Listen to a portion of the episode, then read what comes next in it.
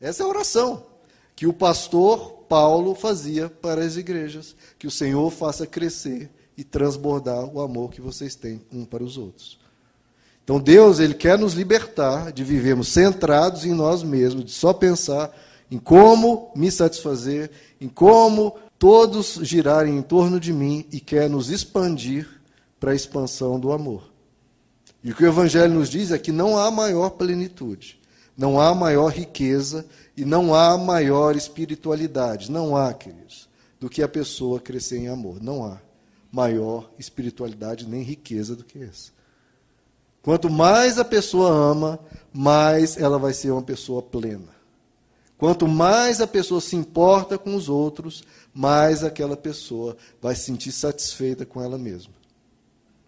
As pessoas que são secas, que são vazias, são geralmente as pessoas que ficam só pensando em si mesmas, nas suas próprias dores, nas suas próprias questões. Ela fica se centrando em si, fica se tornando um ser preso dentro de si mesmo. Quando o Evangelho nos chama a expandir as nossas fronteiras, ampliar o nosso coração, ampliar a nossa vida, olhando sempre para o outro. Isso traz plenitude. A fé, queridos, que o Evangelho diz que nós devemos crer, devemos ter fé, é justamente para crer nisso. Veja, a fé não é para crer que você vai ter um jatinho particular, ou que você vai ter a Ferrari mais cara de todas. Não, a fé não é para isso. A fé é para você ter a ousadia de decidir, decididamente, obstinadamente, a amar. Essa é a fé. Você crer que isso é uma razão de viver, algo que vale a pena, não interessa os sabores que você tenha que enfrentar. Então, crer no amor não é uma proposta arriscada, é a única proposta que vai gerar saúde para a nossa alma, para o nosso coração, para a nossa mente, para a nossa vida espiritual. É isso que gera bons relacionamentos, é isso que gera imagem e semelhança, semelhança de Deus. O apóstolo Paulo dizendo a Timóteo, ele diz: o objetivo dessa instrução, o que eu estou ensinando tem um objetivo. E que objetivo é esse? Ele diz: o objetivo dessa instrução é o amor que procede de um coração puro, de uma consciência boa e de uma fé sincera. E ele diz: alguns se desviaram dessas coisas, voltando-se para discussões inúteis. Então, para o Evangelho, como diz 1 Coríntios 13, Todas as discussões, todas as questões que tratam de, de algo que não tem como objetivo crescer em amor, são coisas inúteis. São coisas que não produzem o que Deus quer produzir. Nós sabemos que 1 Coríntios 13 diz que sem amor eu nada serei, sem amor nada vale. Eu posso dar todos os meus bens aos pobres, posso dar o meu corpo para ser queimado, posso fazer o que for. Se não tiver amor pelas pessoas, eu nada serei, isso de nada me vale. O apóstolo Paulo diz em Gálatas 5: em Cristo Jesus não é circuncisão, nem circuncisão, nem ritual algum, feito em templo algum, em lugar nenhum, nenhum ritual, ele diz, tem efeito algum, mas sim a fé que atua pelo amor. É isso que Deus quer. Veja, queridos, existem várias formas de você é, analisar a evolução do ser humano em termos de caráter, de vida espiritual, de vida com Deus. Talvez a, a forma, o nível inicial de um ser humano é aquele nível em que a pessoa não quer nada com nada, ela não tem princípios, não tem valores, é uma pessoa superficial. E hoje em dia é muito comum a pessoa que só busca entretenimento, só busca diversões, busca tanto a felicidade que não a encontra.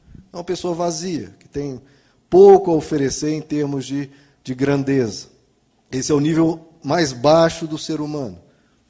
Um segundo nível é aquelas pessoas que buscam o ter, que acham que quanto mais ela tiver, em termos de conquista, em termos de posses, em termos de riquezas, mais grandiosa ela será, mais bem-sucedido ela será, mais feliz ela será.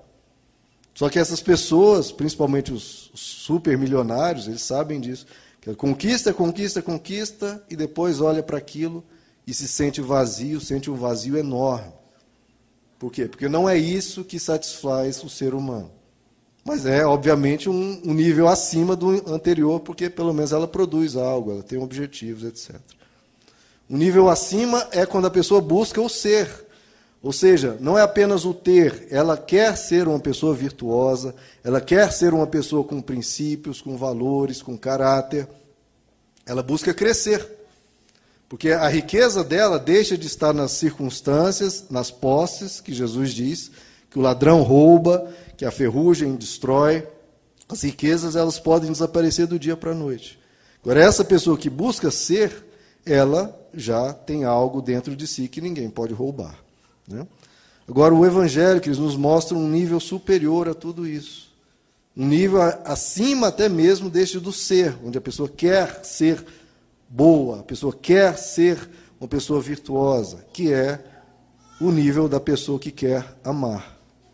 Porque o nível do ser, a pessoa ainda está pensando somente em si mesma. Eu quero ser isso, aquilo, aquilo outro. O nível do amar, a pessoa não está nem importando nela, ela quer ser boa para o outro, ela quer cuidar do outro, ela quer fazer o bem para o outro. Então ela realmente sai de si e cresce em direção ao próximo. O apóstolo Pedro diz em 1 Pedro capítulo 1: Agora que vocês purificaram as suas vidas pela obediência à verdade, visando ao amor fraternal e sincero, amem sinceramente uns aos outros e de todo o coração. Veja, que eu acho interessante que Jesus, no texto que nós lemos, ele diz: Ame ao próximo como a ti mesmo. Essa palavra próximo é interessante porque a gente não usa isso normalmente no nosso dia a dia, né? Mas a gente vê nas escrituras usando muito essa palavra próximo, ame o próximo. Ou seja, a pessoa que está perto, aquelas com quem você convive, aquelas que você diariamente vê, aquelas que você está sempre conversando, que você mora junto, que você está tem uma convivência. Por que isso, queridos? Porque não é para amar o mundo, né? porque isso seria amar de uma forma impessoal. Tem gente que ama muito aquele parente que visita ela uma vez por ano, duas vezes por ano. Pessoa, você recebe a visita, você faz a, a sua melhor comida, prepara a melhor cama, prepara as melhores diversões, os melhores passeios para ir com aquela pessoa. Mas Jesus diz: não, não é para amar o distante dessa forma, porque amar o distante é fácil. Você vê ela ali rapidinho, uma semana, pronto. Jesus diz: não, esse amor que você tem, às vezes, por uma visita que vem, e você faz todas as vontades dela, você ajuda, você cuida, você faz, isso é para você direcionar para o seu próximo.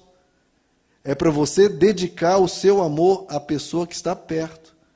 Porque que adianta você cuidar tanto de uma pessoa que você vê raramente, e a pessoa que está perto de você é constantemente maltratada, ofendida? Isso vai agradar a Deus? Não. É para você amar o seu próximo, a pessoa que está perto de você. E quando Deus for perguntar se você ama o seu próximo, não vai perguntar para você, vai perguntar para o próximo. Você tem se sentido amado? Se a pessoa que está próximo de você diz que não se sente amada, então você não está praticando isso que Jesus diz, que é o principal. Ame o teu próximo. O teu próximo se sente amado? Essa pergunta não sou eu, que é Deus que faz a você. A pessoa próxima de você se sente amada? Se não, você precisa trabalhar isso.